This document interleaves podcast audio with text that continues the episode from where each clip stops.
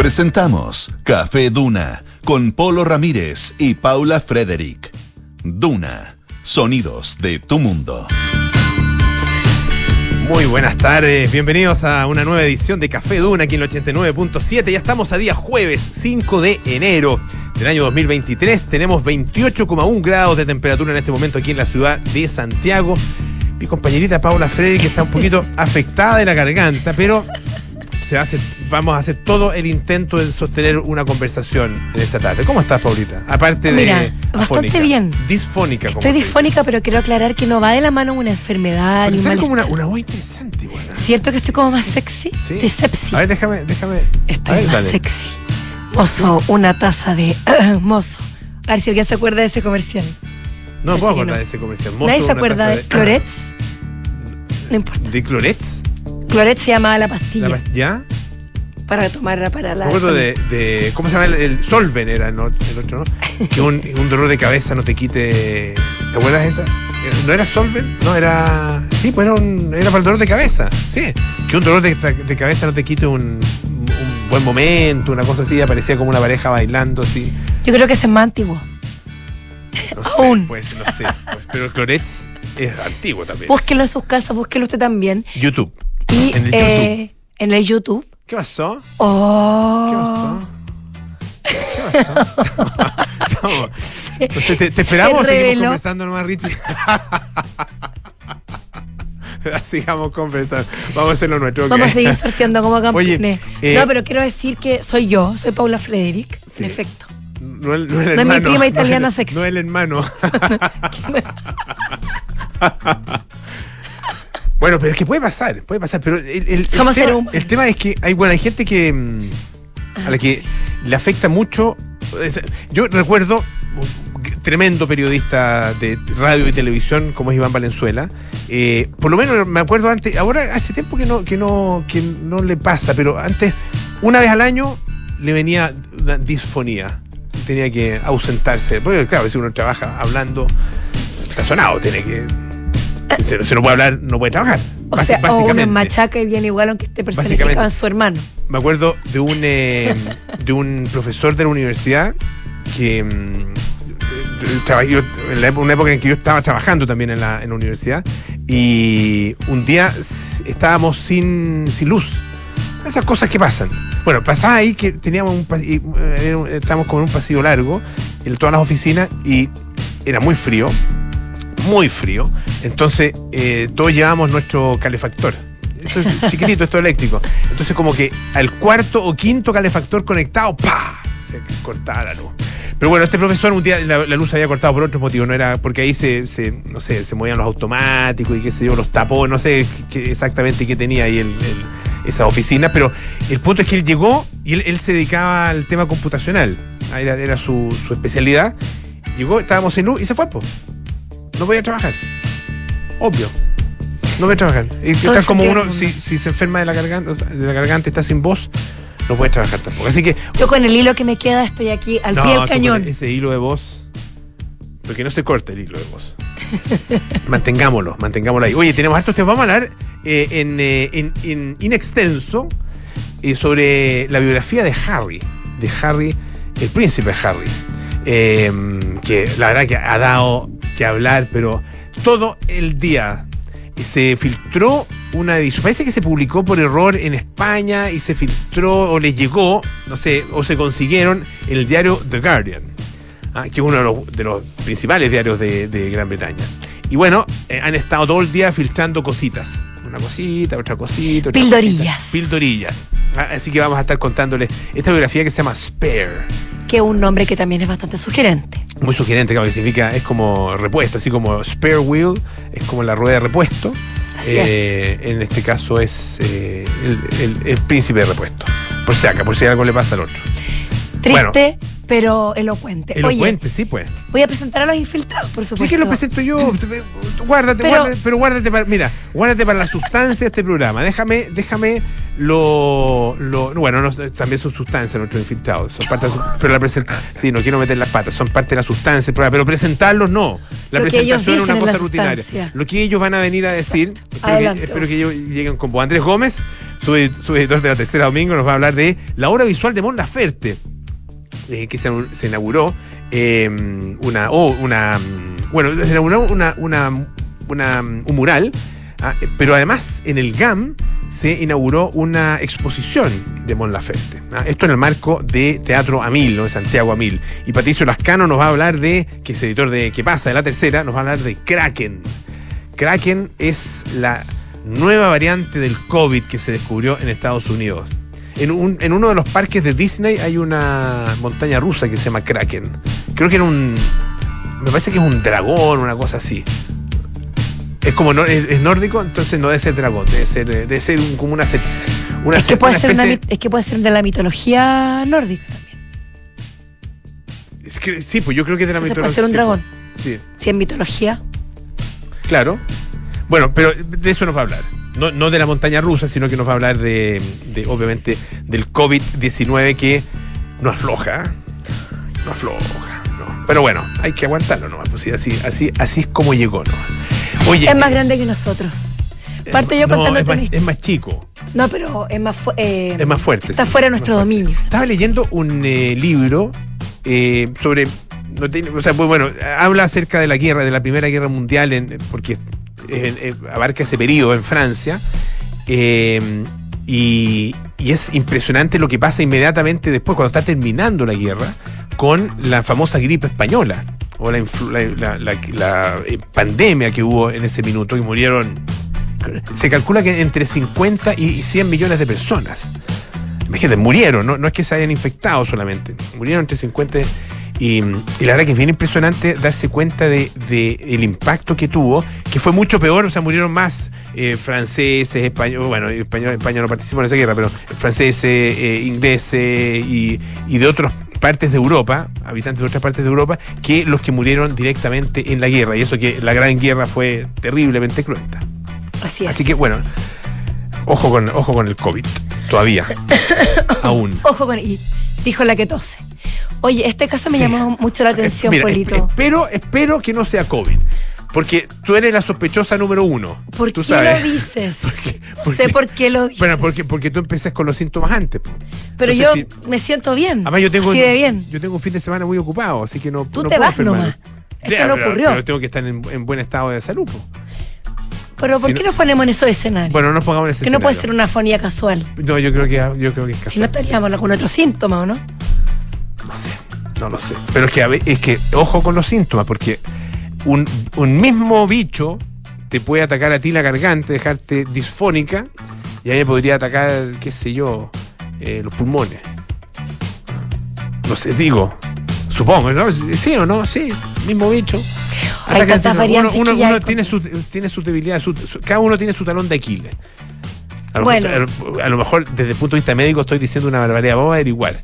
Vamos a Yo averiguar si creo. el mismo bicho puede efectivamente provocarte una disfonía y una, qué sé yo, amigdalitis o laringitis. No sembremos el pan. No sembremos el pánico, ya.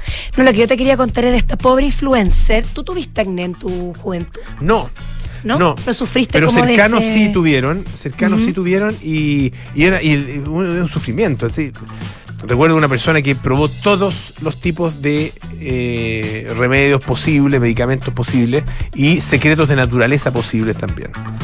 Y, y la, la verdad que fue una cuestión de la edad, se le pasó después y listo. Ahora no tiene acné. Pero hay gente que sufre Claro, tiene 50 y mucho. tantos años a esta altura, sería como raro, pero bueno, Puede podría pasar. ser. Podría ser puede sí, podría pasar. ser. Bueno, y esta influencer era una chica inglesa que ella pues, pu- publicaba videos en TikTok para combatir el acné. Porque claramente ella tenía un brote muy fuerte. ¿Y qué pasó? TikTok la eliminó de la plataforma, los ¿Por qué?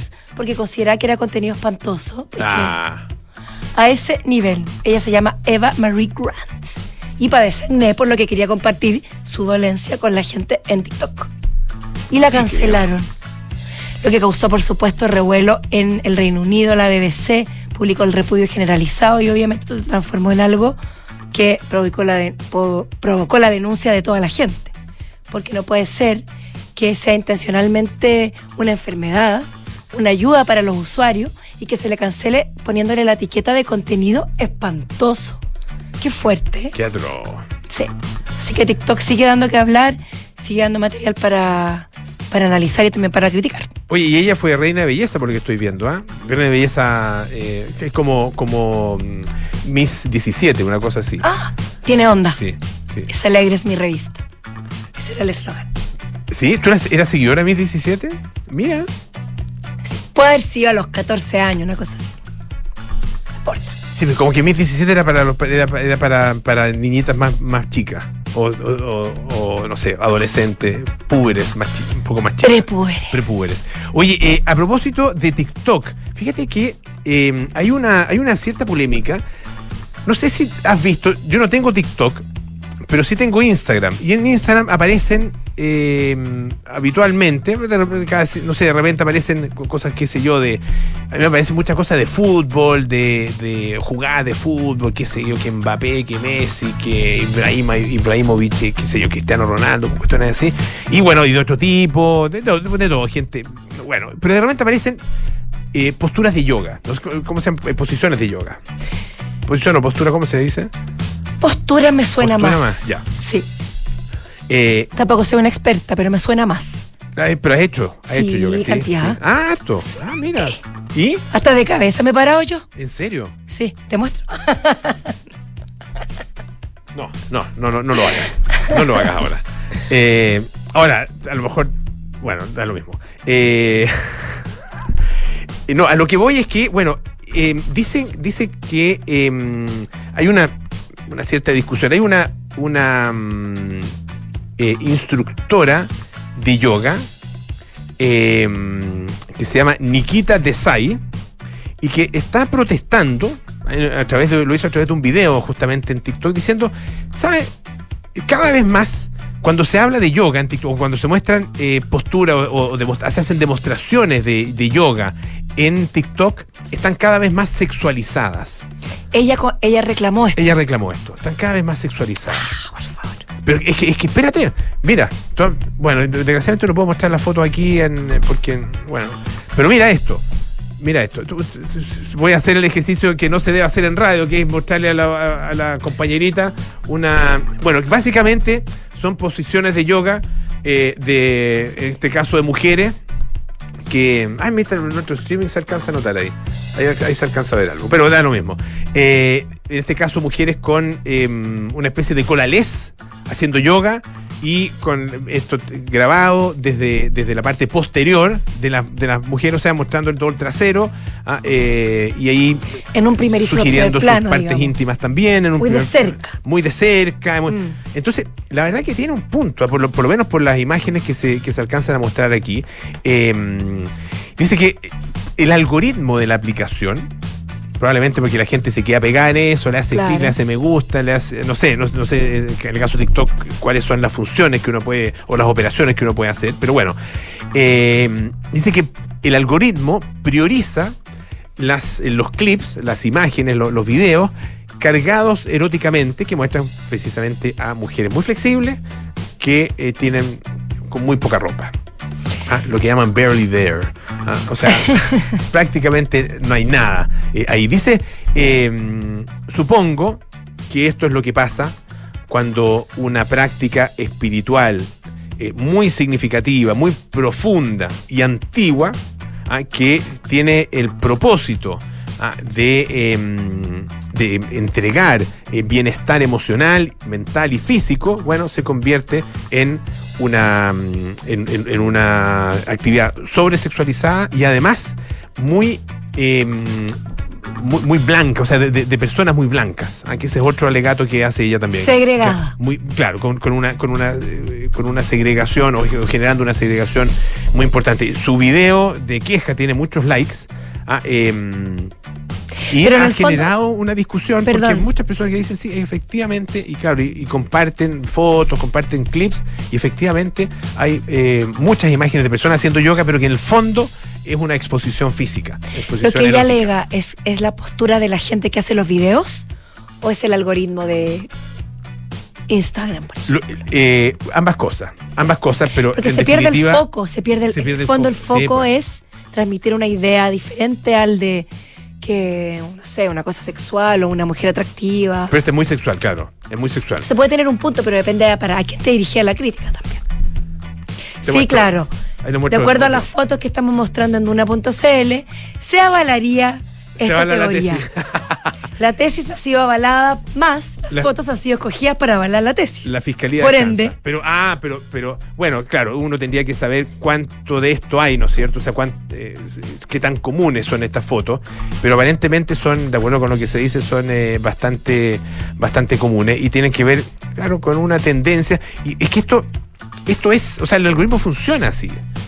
Ah, Funciona así, en la medida ¿Quién en que está tú- detrás del algoritmo? Es la pregunta. bueno, estamos todos nosotros con, nuestro, Ya. con nuestras tendencias. Exacto. Claro. Es un reflejo Entonces, de lo que somos. Si a usted le están saliendo muchas imágenes, muchos videos de eh, mujeres en paños menores haciendo yoga, quiere decir que, Cuestiónese. cuestiones, claro, que aunque usted no lo reconozca, le gustan. Sí, pues. Eso quiere decir. Es interesante lo que dijiste que detrás del algoritmo estamos nosotros. Me gustó esa frase. Claro, ahora lo, lo que pasa es que el algoritmo lo que hace es eh, exacerbar ciertas tendencias Propias, no solo, no colectivas. Co- Necesariamente. colectivas y propias. Colectivas y propias. Porque si tú tienes, porque además te perfilan.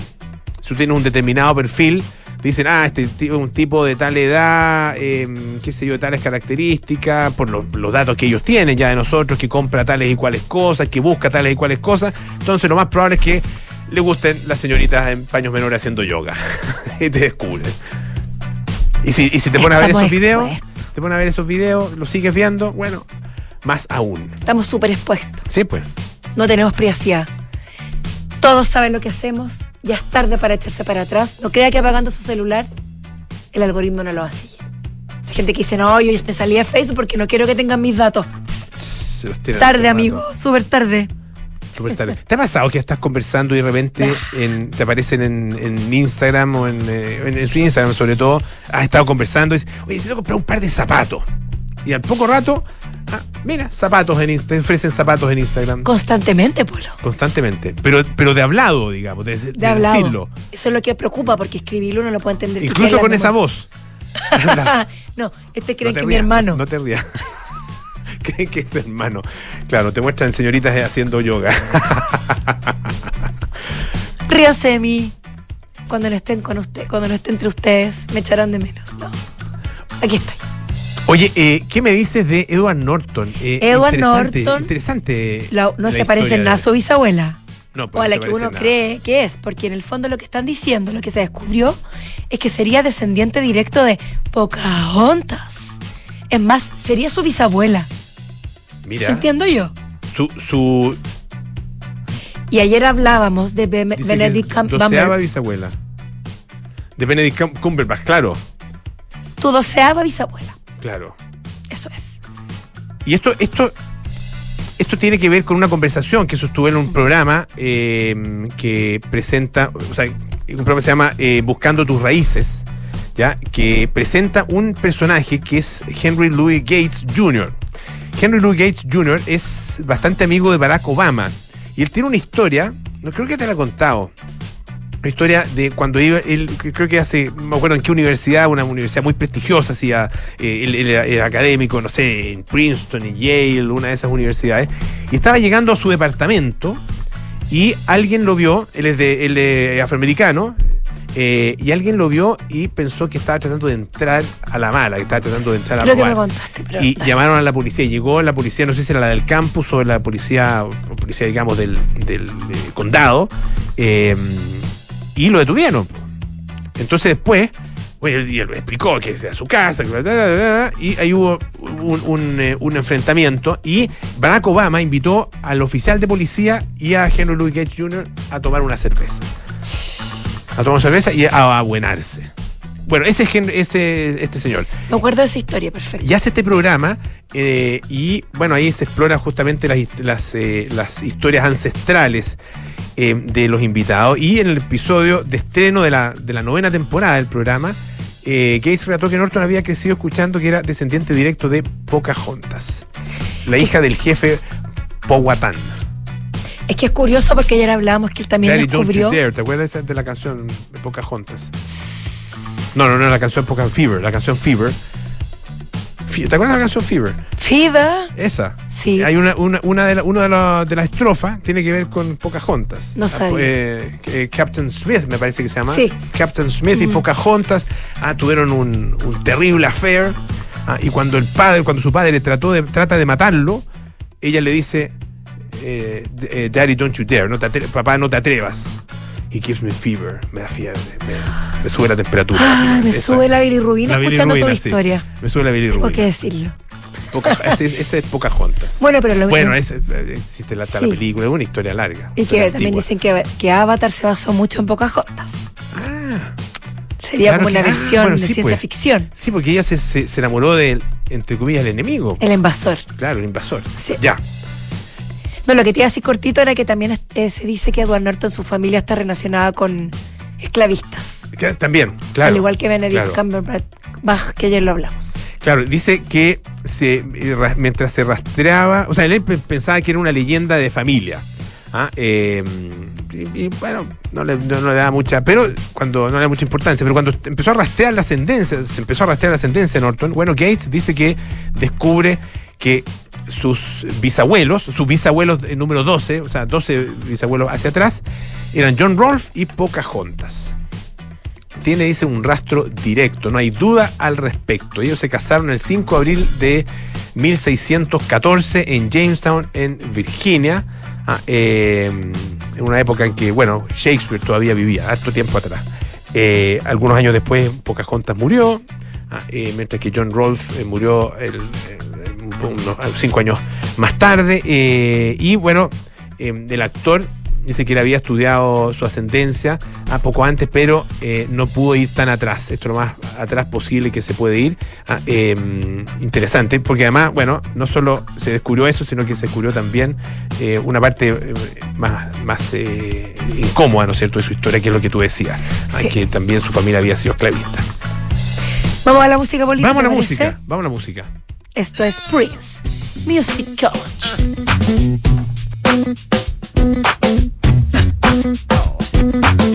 funky. Heard about 49 just east of Harlem. Dougie gon' be there, but you got to call, call him. Even the soldiers need a break sometime. Listen to the groove, y'all. Let it unwind your mind. What I see. Dancing hot and sweaty, right in front of me, in front of me. Oh, call it what you like. I'ma call it how it be. This is just another one of God's gifts. Musicology. Got to keep the party moving, like I told you. Keep the old school joint uh, for the true funk soldiers. Musicology. Uh,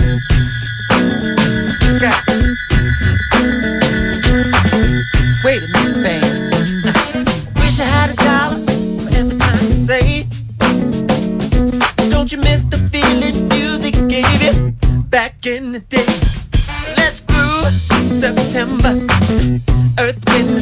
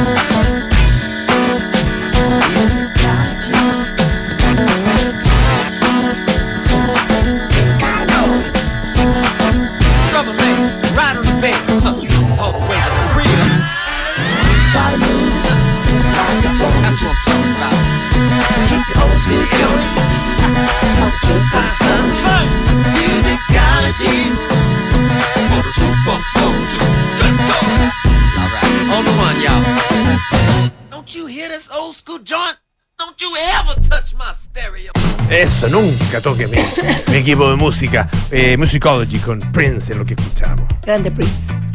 Solo diré eso.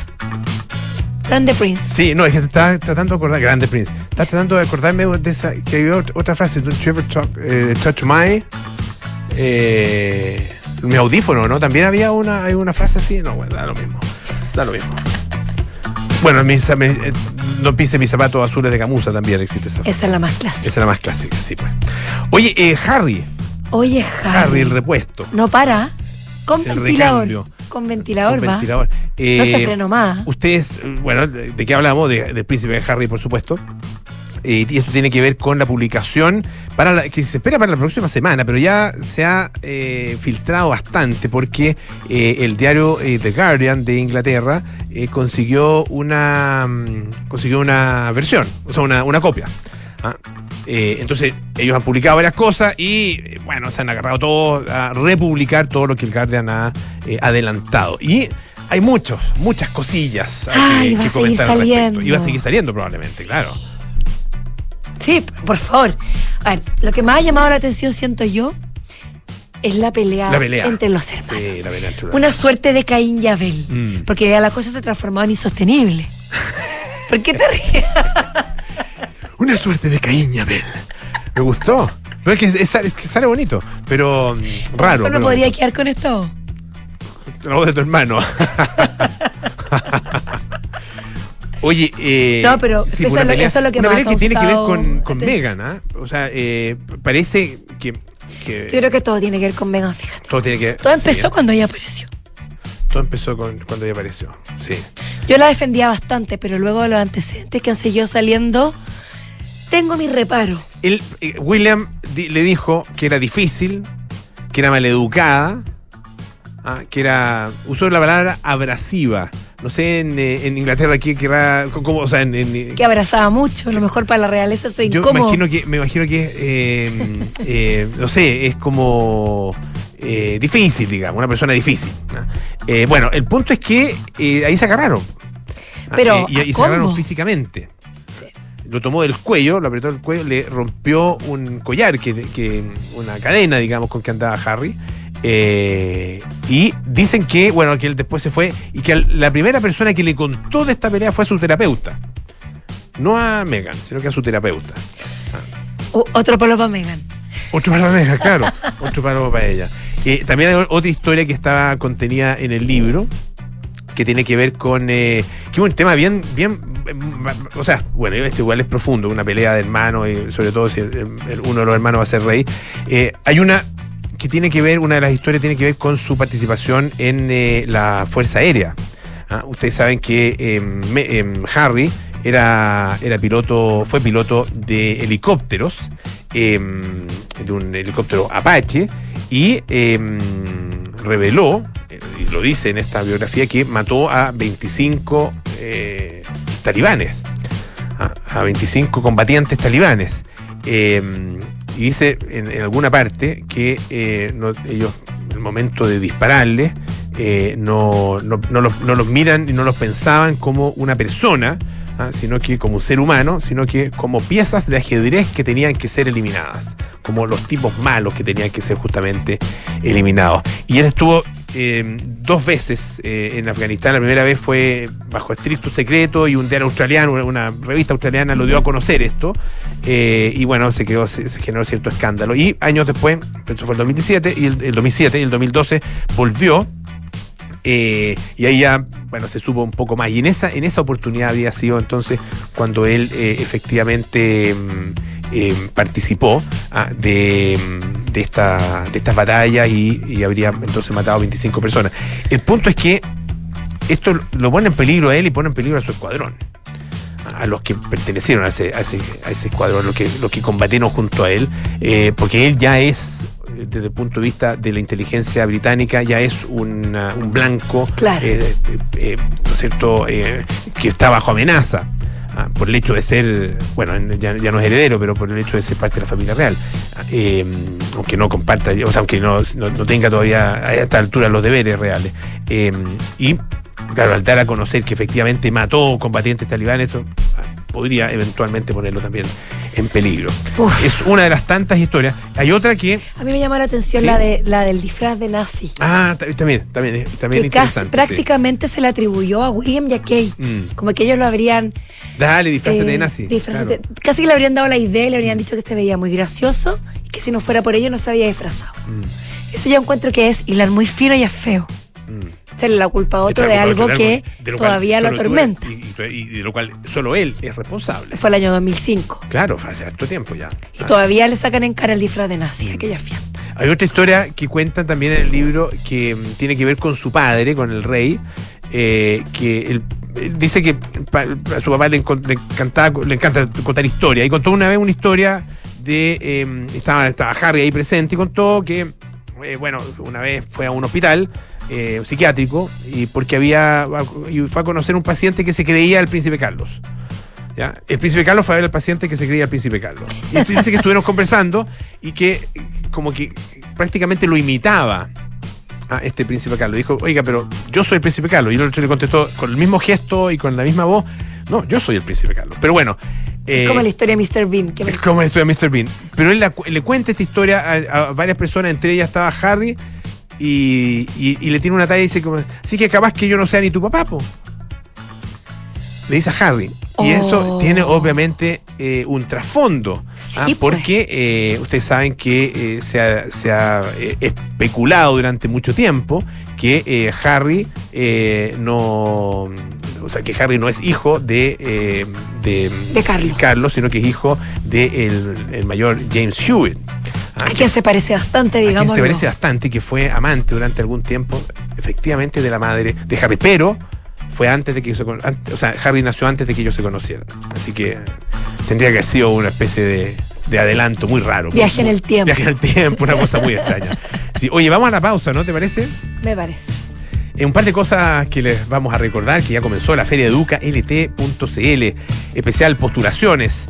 Entra ya a feriaeduca.lt.cl, aclara tus dudas, compara carreras e instituciones y postula a la universidad que tú elijas. Regístrate en feriaeduca.lt.cl y participas por dos pasajes, no, no dos pasajes, dos pases, dos pases, mejor todavía, a Lollapalooza. ¡Ja! Espectacular.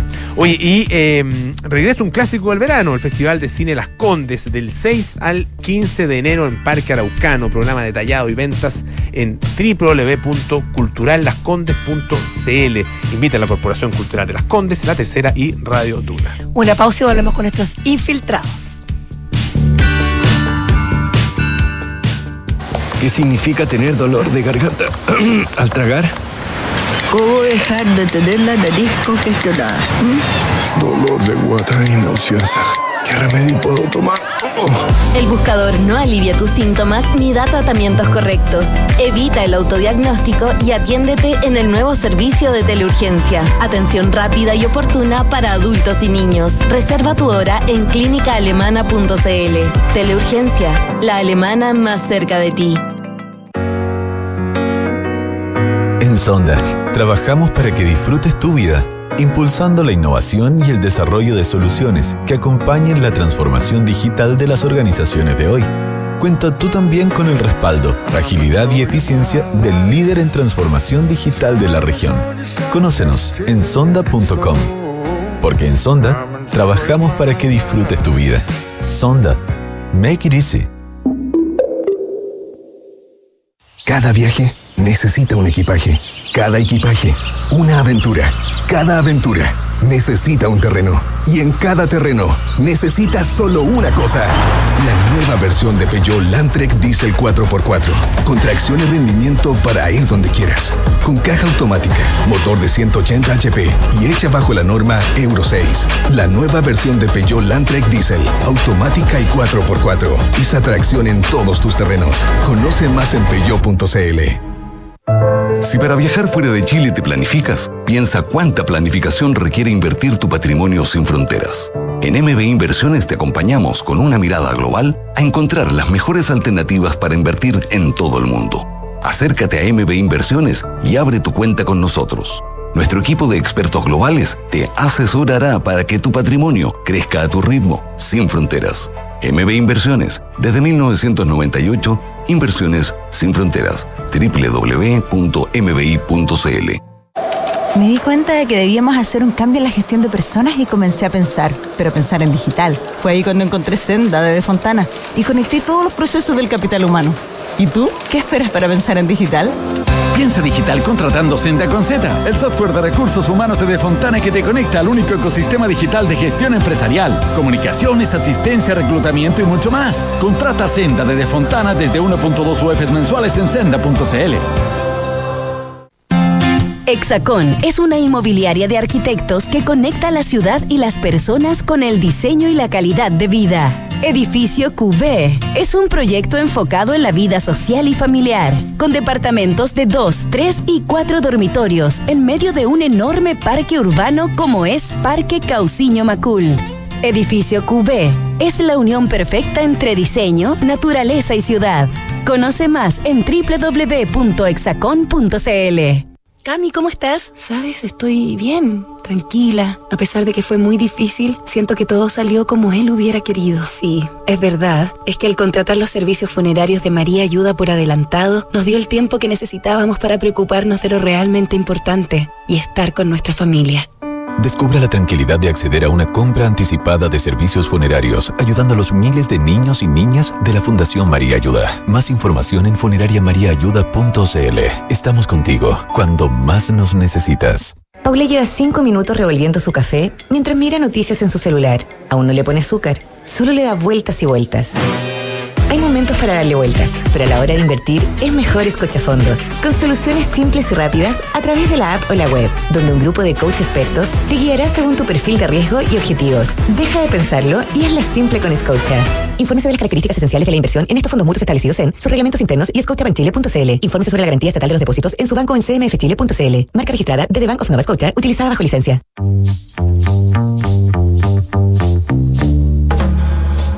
Son los infiltrados en Café Duna.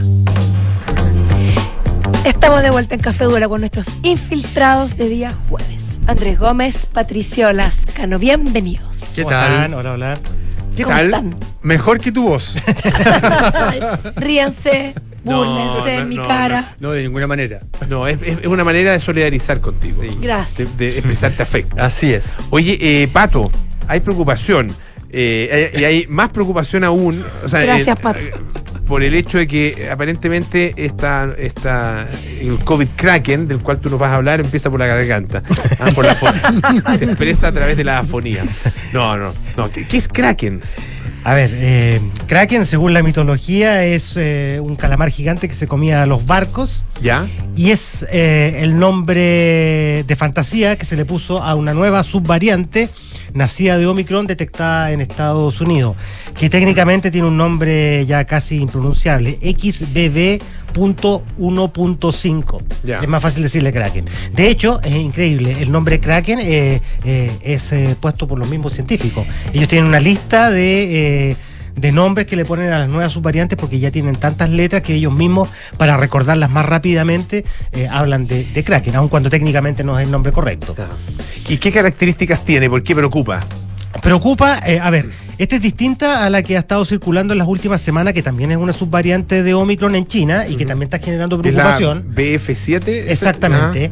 Eh, eh, porque esta se detectó en Estados Unidos. Y ya, porque en Estados Unidos, la que está en China, apenas el 6% de la población la tenía y se ha mantenido estable. Ya.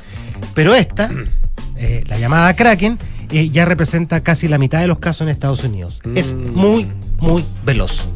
es 6 a 9 veces eh, más contagiosa que Omicron original. Original, Wow. ya. Así. Bueno, cada subvariante que van haciendo en rigor va siendo más veloz en contagio que la, que la anterior. Pero no ha llegado para acá. No ha llegado a Chile, pero eh, es, es inminente que llega, porque de hecho ya llegó a Europa y esto es inminente. De hecho, Sí, no, y con los viajes hoy día. Sí, Mm, absolutamente, con vacaciones. eh, eh, sí, eh, es un hecho. ¿Es más letal? ¿Es más peligrosa? No, no es más peligrosa. Ya. Es un, tiene una letalidad de 0,5%, es decir, ese es el porcentaje de personas infectadas con el virus que eventualmente podrían fallecer, contra 2,5% que llegó a tener Delta, que, fue bastante letal. Es bastante menor. ¿Cuál es el problema? El problema, como siempre dicen los médicos, es que si tú tienes una letalidad, una tasa de, de letalidad de 0,5 en 10.000 casos, no es lo mismo que tener una tasa de letalidad en un millón de casos. Claro. Inmediatamente se... Se dispara la cantidad de, de personas que eventualmente podrían fallecer. Exactamente. Mm. Ese es el problema. Y, y en términos de síntomas, ¿es parecida? Sí. ¿Parecida a Omicron? Sí, Omicron en general, eh, la mayoría de los síntomas son, eh, son muy similares. De hecho, la fiebre, que era un síntoma muy característico de, de, de los primeros, de las primeras variantes de COVID, eh, va en retirada. Hay, una, mm, hay una aplicación, eh, una iniciativa de, británica que dirige un médico que se llama eh, Tim Spector, que ha recogido los síntomas de más de 4 millones y medio de personas que se han enfermado de COVID. Y eh, obviamente la gente va notando ahí sus síntomas y eso ha ido evolucionando. Y por ejemplo, la fiebre ya salió de los 10 principales síntomas. Ah, mira. Hoy día es raro tener síntomas con COVID. Eh, sí, eh, garganta, tos, Ya. eh, vómito, eh, náuseas, eh, son algunos de los síntomas más, más recurrentes. Entonces, más allá de que hayan eh, di- divisiones de las subvariantes y vayan naciendo, en general los síntomas son similares a, a los originales. Esta subvariante fue detectada en Estados Unidos, pero está en China también. No. O no, o- o no se ha- No. ah, no se ha detectado en China. No, en- de, de hecho China está bastante hermético respecto a lo que está Sí, pasando en el país y hay bastante duda. Es el tema, claro. Sí. Y, y hay presión de la OMS para que, para que entregue sus datos. Para que transparente un poco qué es lo que está pasando en el país, un poco para ver cómo viene este Se 2023. presume que podrían haber más muertes de la que Así ellos es. han reconocido. De hecho, China eh, eh, modificó su sistema de conteo de fallecidos y solamente está eh, eh, contabilizando fallecidos por COVID que hayan muerto eh, por neumonía o por algo respiratorio. El resto de los muertos que hayan tenido COVID no se consideran muertos por COVID. Ah, mira. Lo que cambia un poco el panorama. Y técnicamente sí lo son. O- Eh, claro, porque finalmente tú tenías la enfermedad y te moriste a causa, a causa de esa- de Claro, más- de alguna más- complicación de la- derivada, claro. claro. Exacto, Mm. exacto. Entonces, claro, si les baja. Están, les baja- claro, están filtrando ahí. Eh, Sí, exacto. Ya, pues bueno, por lo menos tiene un nombre más fácil de pronunciar. claro. Miremos el vaso medio lleno. Sí, es más contagiosa, es menos letal, eh, hasta aquí no produce una enfermedad más grave, eso es lo tranquilizante. Lo que hay que ver es cómo evoluciona de aquí a, a los próximos meses. Por suerte, la OMS, a pesar de todo este escenario, eh, ha dicho que aún confía que este 2023 se declare ya el fin de la pandemia. Oye, eh, ¿cómo va el tema? Estaba tratando de buscar el dato del tema de la, de la vacunación. Eh, porque mm, se, se está vacunando con la bivalente, ¿no es cierto? Sí. Que ha ido bastante lento. Sí, es un muy buen punto. De hecho, un médico, eh, Cavada, de la Universidad de Chile, nos decía hoy que es importante que la gente entienda que esta vacuna bivalente no es un refuerzo de las otras dosis, es una vacuna nueva. Ah, Por lo tanto, si no te ah, has puesto un la... importante punto Es ese. un muy buen punto. Por lo tanto, si no te has puesto esta vacuna, no estás vacunado. Ah, mira. En la evolución del, del virus, en el fondo, eh, claro, la inmunidad, igual las otras vacunas te dan inmunidad, probablemente mucha gente se enfermó. Eh, Mira, aquí tengo el dato. eh, se informó ayer, no, el, el martes, perdón. Bueno, pero es bastante, bastante. O sea, se entregó esta información ayer y correspondía los datos hasta el día martes. Se habían aplicado eh, 1.130.941 dosis de vacuna anual COVID-19.